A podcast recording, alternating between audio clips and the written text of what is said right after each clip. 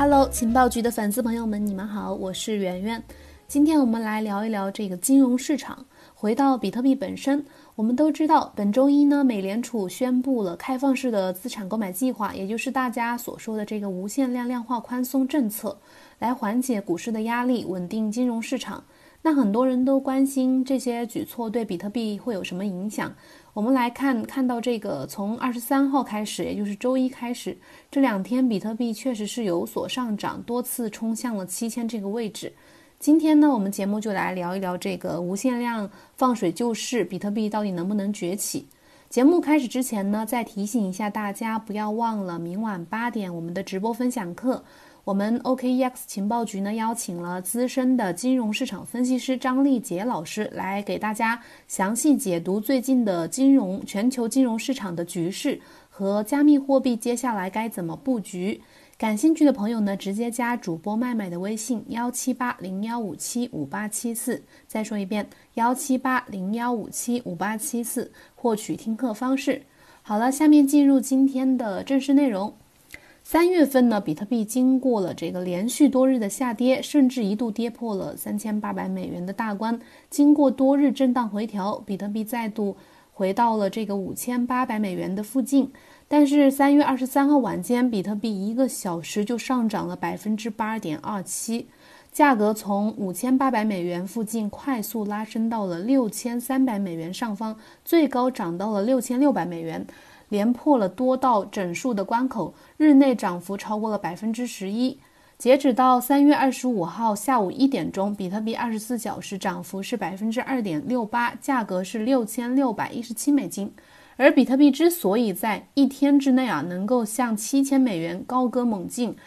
最大的原因呢就是美联储为救市做出的这个无限量的放水政策。三月二十三日，美联储表示将致力于在这一充满挑战的时代，使用其全部工具来支持美国经济，从而促进最大的就业和价格稳定这一目标。美联储宣布的新一轮提振经济措施包括无限量购买债券，以保持借贷水平在低水平，并制定计划以保确保这个信贷流向企业以及州和地方政府。同时呢，本周每天都将购买七百五十亿美元的国债和五百亿美元的机构住房抵押贷款支持证券，每日和定期回购利率报价利率将重设为百分之零。受这个消息的影响，比特币才会大幅的上涨。美指期货开盘也出现了小幅的拉升，但是标普五百、纳斯达克以及道琼斯三大股指却依然是全线下跌。而导致美联储一次又一次的这种放市放水救市的原因是什么呢？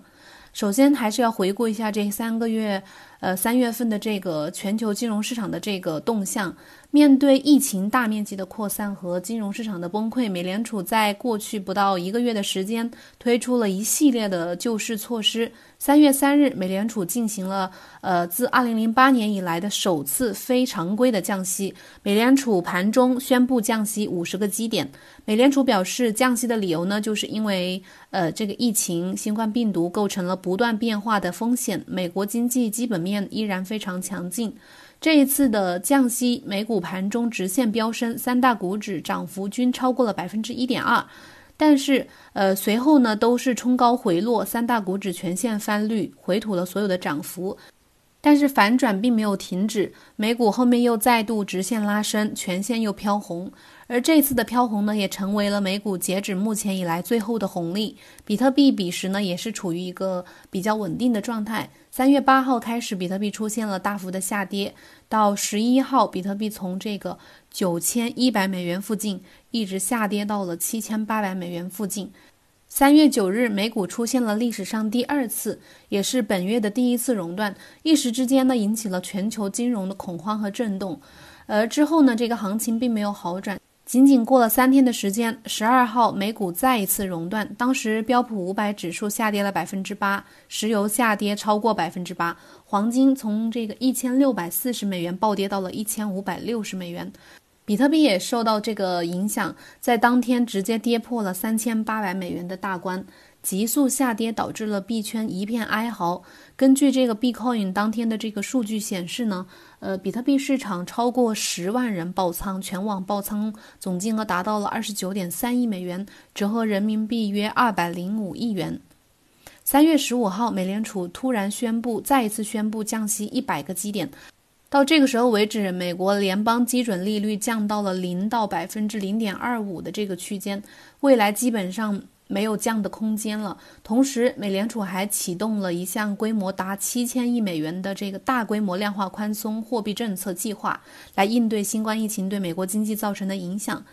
这一轮措施呢，包括买入五千亿美元的国库券以及两千亿美元的按揭证券，首批购入额为四百亿美元。美联储的这一系列动作并没有给美股带来好消息。就在美联储再一次宣布降息的第二天，三月十六日，美股出现了本月的第三次熔断。好消息是，虽然比特币行情也不是很稳定，但是好在比特币一直在震荡中有所上行。三月十七日，美联储再一次的开启了商业票据融资机制，绕过银行，直接向企业放贷。财政部外汇稳定基金将为该机制提供一百亿美元的信用保护。上一次使用这种工具的时候，还是在二零零八年金融危机的时候。这个机制出来当天呢，美股全线反弹，三大股指均涨幅超过了百分之五。但是这个刺激效果维持了不到二十四个小时，有媒体形容药效太短，刚出 ICU 的美股又回去了。多次放水之后呢，美股仍未见起色。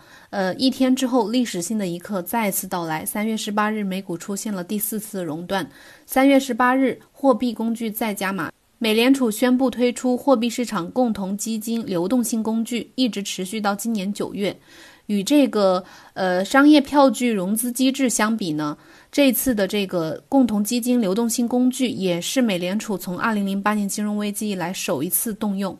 全球金融市场还在继续的震荡，美股四次触发熔断，欧洲、亚洲、南美这些国家的股市呢也难以幸免，原油市场一夜暴跌，这些种种极端行情。频频发生，A 股也难以独善其身，让投资环境整个全球的投资环境变得非常的迷离。上述这些措施呢，并没有有效的阻止股市的暴跌，市场表现一言难尽。美股三大指数呢，已经抹去了特朗普上任之后的所有涨幅。面对毫无起色的美股市场，美联储只能无限量的放水。二十三号，新一轮的提振经济措施宣布以来，比特币出现了大幅的涨幅，而美股呢，仍旧没有出现逆转，市场依然不买单。准确的来说，市场依然是处于一个极度恐慌当中，所以隔夜呢，美股依然是暴跌了百分之三。那很多人就在这个时候说。美股还是下跌了，但是比特币却出现了大幅上涨。短期看来，是不是证明比特币的时候到了？呃，美股现在已经很难出现逆转了。二零零八年，中本聪开发比特币的初衷就是为了解救传统金融市场带来的诟病。他曾经在创世区块中留下过这样的话：英国财政大臣达林被迫考虑第二次出手，缓解银行的危机。中本聪这句话要表达的是什么呢？简单来说，就是比特币横空出世，银行在这个全新的系统里已经一无是处，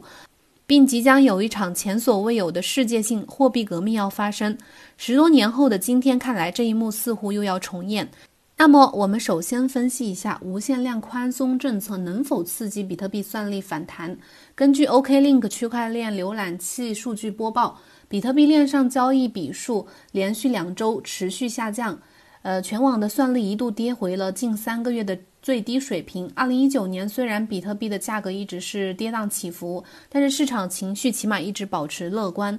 根据 OKLink 区块链浏览器的数据统计，二零一九年比特币全网算力呈现明显的上涨趋势，全年的算力涨幅达到了百分之一百四十三点五九。由此可以看出呢，很多矿工对这个二零二零年的减半行情是很有期待的，有所布局的。但是到二零二零年一月到三月，全网的算力仍然保持在过去一年的上升趋势。